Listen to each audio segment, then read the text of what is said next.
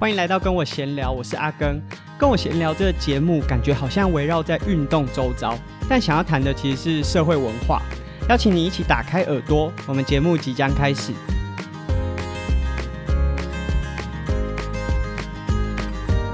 你是有在骑公路车的伙伴啊，你身边应该会有蛮多朋友，甚至你自己就是在准备五岭杯的赛事。那五岭杯是一个在台湾已经举办，应该至少有十年以上。它每年大概在九月的时候会举办，路线是从南投的埔里啊一路爬坡爬到台湾海拔最高的公路，最高点是三二七五五岭的牌楼。那因为这个。你要爬升非常高的高度，然后上面的海拔高度也会让氧气变得比较稀薄，所以通常在赛前可能一个月、一个半月左右，陆陆续续都会有一些车友上山去进行训练，那模拟这种比赛的节奏啊，或者是适应高海拔的环境。我的车友也有很多，就是在前阵子就有去武岭骑车，啊，他们就回来跟我分享说，武岭有一些啊，以前虽然每个暑假。上去骑人都很多，但是最近才发现的一个现象，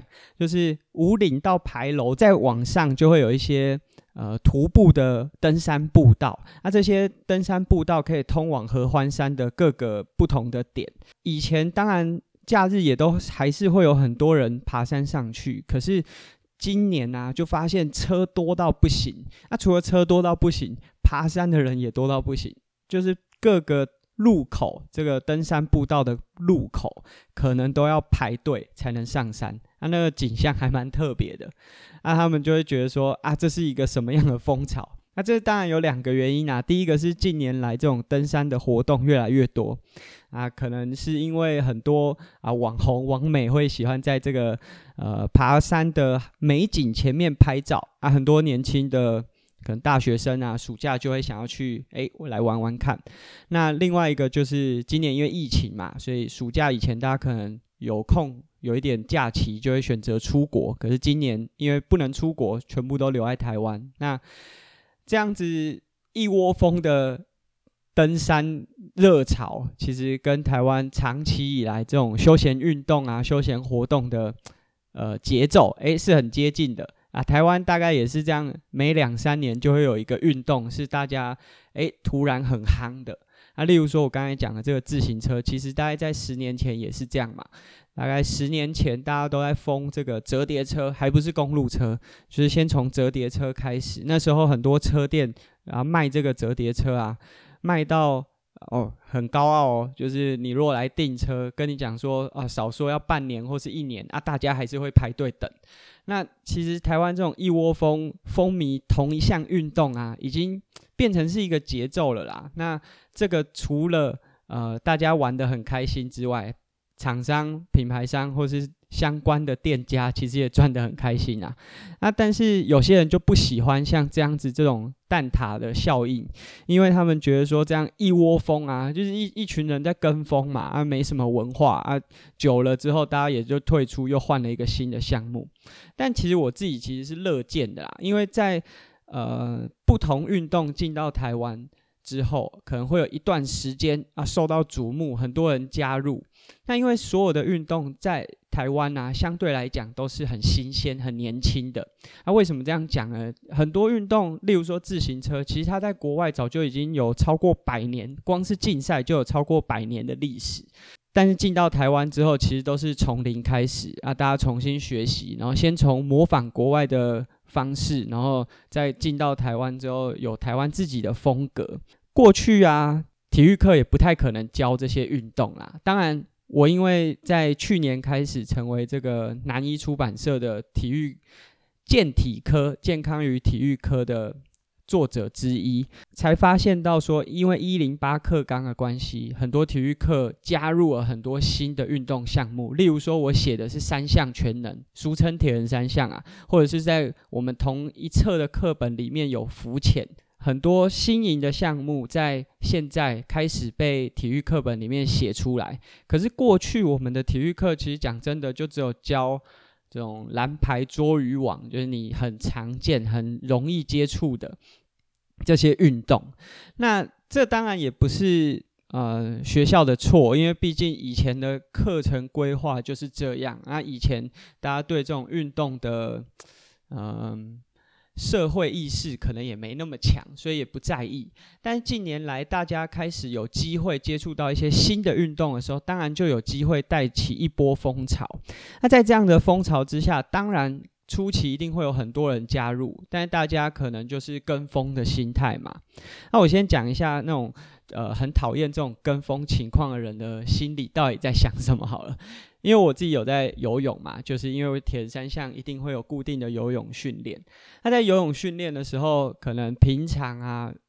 我训练的时候自己就可以游一道啊，顶多就是两个人共用一道啊，也不会有太多人。可是跟风是什么感觉？就是暑假到了，突然一群学生挤到泳池里，那个感觉，你就会觉得啊，好烦！我原本在这里游的好好，你们为什么突然跑进来？那对一些本来在从事呃那个项目，例如我们讲登山好了，很多登山客当然就会开始有一点点的排斥，会有一些觉得啊这些乡民啊进来之后你们都不懂啊，又在那边乱。有一些可能大家可能是求速成，因为台湾的教育毕竟长期以来给我们都是希望这种速成的架构嘛。以以我在当教练来说，我如果开一个。跟你讲说，我们有一个一年的训练计划啊，可以让你有一定程度的成长，或者是三年的计划啊，没有人会询问。可是如果我跟你讲说，我有一个十二周保证完赛的赛事训练计划，哇，那个课程就会很夯，因为大家比较喜欢这种短期之内马上就会有成效的，原本就已经在那个领域从事一段时间的。啊、不管是山友啊，或者是我们讲自行车骑士也好，看到你们有一些新加入的啊，这样就是感觉只是想要来沾沾酱油，那当然就会觉得啊，好讨厌。但我为什么说我其实还蛮乐见这样的情况？主要就是，好，假设在热潮的时候会有一百个人加入好了，或许过个两三年，可能七成的人都离开了。但终究会留下一些人，是因为这个风潮期间接触了这个运动项目，对他有兴趣。那留下来之后，继续往这个领域投入。我其实，在自行车的期间，虽然我并不受那些小泽的，就是广告啊，还是风潮影响，但我也是因为那一段时间资讯比较多，然后比较容易取得，才有机会可以接触到自行车。所以我一直相信说。在风潮之下，虽然可能初期会带来一些混乱，或者是嗯，例如说我们在登山的时候可能会看到一些比较负面的影响，可是长久下来，多多少少对这个领域的推广一定是有帮助的啊。举例来说，近年来不是推了这个山林解禁啊？假设我们从事的人口本来就不多的话，说真的，政府也很难重视到这个区块的声音。那这个当然就关系到说，我们到底是要做短期的，还是要做长期的？那因为我自己常常也被人家说是网红啊、YouTuber 啊这种，我我有时候听人家在这样叙述我的时候，其实他们的叙述的方式或者是口吻，我相信是稍微有一点负面的。他觉得你就是想要炒短线，然后我不管人家怎么讲我啦，反正我们一定还是需要一些比较短期而且立即性，然后有效很。有刺激感的呃视觉也好，或者是方式也好，去吸引一些不管是年轻族群，或者是还没有从事过这个领域的人，诶，快速的产生兴趣，然后投入到这个领域。但当然，同时我们也不能只做短期，我们也需要长期的文化推展。所以这个时候，一些比较长期的内容就要开始规划下去。举例来说，就是像十年前的自行车，在我刚开始比赛的那段期间，大概就是全盛时期。我还在业余车队的时候，大概一年的赛事我可以比到三十场。那主要赛事都会集中在三月到十月左右，等于是大概每个礼拜都有比赛可以比。但是到现在，大概一年有十场比较大型、大规模的比赛就偷笑了，所以很明显的可以感受出当初大家推的。短期的效果很好，可是长期没有继续往一个好的方向走，所以蛮可惜的。我自己到现在都还是觉得蛮可惜的。我们以呃，这个台湾这近十年来一些比较风行的运动来讲好了，因为早期可能是自行车，然后慢慢变成田三项啊、路跑啊，然后后来可能有各式各样的户外运动，像露营、呃、自由潜水或者攀岩，都是近年来一些比较被推广的项目。那当然，大家就要去意识到说，诶，瞬间已经开始有眼球被抓住了。那会有一些新的人进来，那你要怎么让他留下来，然后让他知道说这个运动怎么玩，然后怎么玩的深入，融入到生活当中，就是一个各凭本事的部分了。因为人都被你带进来了，接下来有没有办法把这些人留住，就是从业人员需要去。简单来讲就是生根啦，啊，生根就是我们公司的抬头。我也是希望说，我们可以打造一个比较有文化的运动环境。那其实不只是刚刚讲的这种一般民众对于运动喜好的这个周期一窝蜂的热潮改变，其实包含像运动训练，也是有点像是我们以前历史课本读的三年一小反，五年一大乱，就是大概三年左右就会有一个新的理论或者是学术基础。啊，推出来，然后改变整个训练市场。运动训练这个学科啊，其实算是很年轻、很新颖的一个学科。相较于其他，就是我们呃比较近代的一些学术研究来说，它一直在被改变。我们也是到近年来，就是这种现代奥运开始之后，也才慢慢有运动训练或者科学化训练的逻辑和概念，然后才有那么多的人去研究这些学科。所以它的理论是一直被打破，然后一直在修正的。举例来说，就我刚开始接触棒球训练的时候，那时候大家都讲核心啊，TRX 啊，你如果训练里面不把这两个东西，不管是名词也好，或是器材拿出来，你好像又不够专业。近年来，就是这些器材又被推翻，大家就讲说，你一定要用大重量啊，你一定要压很大的重量，超过自己可能身体体重的两倍，才能算是强壮。然后以前棒球选手也不太做重量训练，或者是说这个重量训练的方式是从局部啊做一些可能只有股四头肌的训练啊啊嗯这种器械式的器材，一直到现在变成是大家都用 free weight 杠铃哑铃，然后再做训练，其实一直都在改变啊。那啊、我自己因为也是教练，那我有开一些课表给学员，那有的时候学员就会传一些分享的讯息或者是文章来，主要他们。会传这种文章给我的时候，通常就是我排了可能哪个训练啊，这个文章里面就写说啊，这个训练无效，效果不好等等的，反正各式各样的原因会让他们想要确认一下教练的口径。我自己一直觉得啊，那种写这种文章的多数他是嗯为了第一个点阅率嘛，或者是他想捍卫自己呃所提出来的一些训练佐证。但是说实在的，没有一项训练是能够适合所有人，或者是哪个训练做了就一定有效。那如果哪个教练把这论点踩这么紧的话，我个人都是抱持一点保保留的态度啦。因为其实我们做教练要非常灵活啊，因为每个学员都是个体嘛，你不可能每个学员都吃同样一套啊，也不可能哪个训练对学员就一定无效。举例来说，就像。最近做很呃，最近的这些训练都是以大重量为主，然后呃都不推崇在不稳定平面在做训练。可是，例如说像我自己在从事的越野跑或者是登山车运动，其实就有非常多的训练，它只有借由这种不稳定平面或者是一些特殊的环境，它的训练才会有一定的成效。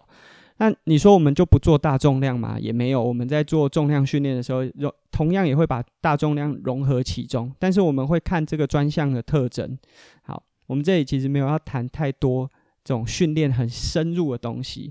那重点就是，其实教练跟任何人一样，就是随时保持学习新知，然后看看这个新知能不能用在学员身上啊。但是我们最常看到的是什么？就是有些这种。证照派的教练啊，常常去上个可能八小时或者两天的课，那这个课也许是例如说弹力绳或者是壶铃啊，突然学到一个新的内容。啊，毕竟这个训练课程一定都是在推广特殊器材嘛，然后回去就说啊，这个最有效，然后学员好像看教练又带一些新的东西，就被唬得一愣一愣的，然后我觉得。嗯，毕竟这个市场啊才刚刚开始，所以很多东西都还在成长阶段。一不小心好像就讲了太多训练太深入的内容啊，跟我们的频道节目主题不太符合。如果大家对这个训练内容啊有一些兴趣的话，哎，推荐大家可以去听另外一个 Podcast 节目，它是廖教练主持的 SSE 训练漫谈啊，他会去讲很多有关于训练的内容啊，或者是关于他在担任教练的一些经验。那廖教练也是因为骑车我才认识到的一位教练，非常的优秀。啊，相较于我这种不怎么读书的，他真的是高学历，大家可以收听看看，会了解更多有关训练的内容。啊，做个总结好，我们今天讲了两个主题。啊，第一个我们前半段讲的是这种运动，也是有点类似蛋塔效应，可能三年就是一个周期，一个新的运动突然备受瞩目啊，但是又慢慢衰退啊。但是有些人不喜欢这种蛋塔效应，尤其是该领域的已经从事很久的人都不喜欢这种跟风仔。但是我自己是乐见每个运动项目都有机会站上一次舞台被大家认识。那有没有办法让这些因为风潮进来的人留住？那就是看各个从业人员的本事。你如果刚好在浪头上，这个风潮在吹到你那边，你除了用一些行销的手段把人留住之外，当然另外一个很重要的就是你怎么去让他们留得更久。那我觉得留得更久其实是是最难的。另外一个，我们后面讲的是运动训练。那运动训练的逻辑又不太一样。它虽然也是不断被推陈出新，因为这个学科很年轻，但是在更新的同时，不代表旧的就一定无效。所以学员当然都会去 follow 一些最新的消息，就像前面讲的这些运动的风潮一样。那最新的一定很容易就会被宣传、被推广，但是不代表旧的就是错的。那今天也是阿根在录这个 podcast 以来第一次尝试脚本尽量精简，啊，只有三句话，就是只有我三个前中后的段落记录而已。不知道这个逻辑会不会太混乱？大家有任何的回馈意见也都可以分享给我们。这也是跟我闲聊，我是阿根。我们的节目主题好像都围绕在运动周遭，但我们想要谈的其实是社会文化。如果我们的节目内容，让你有所共鸣的话，不要忘记追踪我们。但如果你有各式各样正反不同的意见，也欢迎回馈给我们。那我们今天节目就到这边，下次见，拜拜。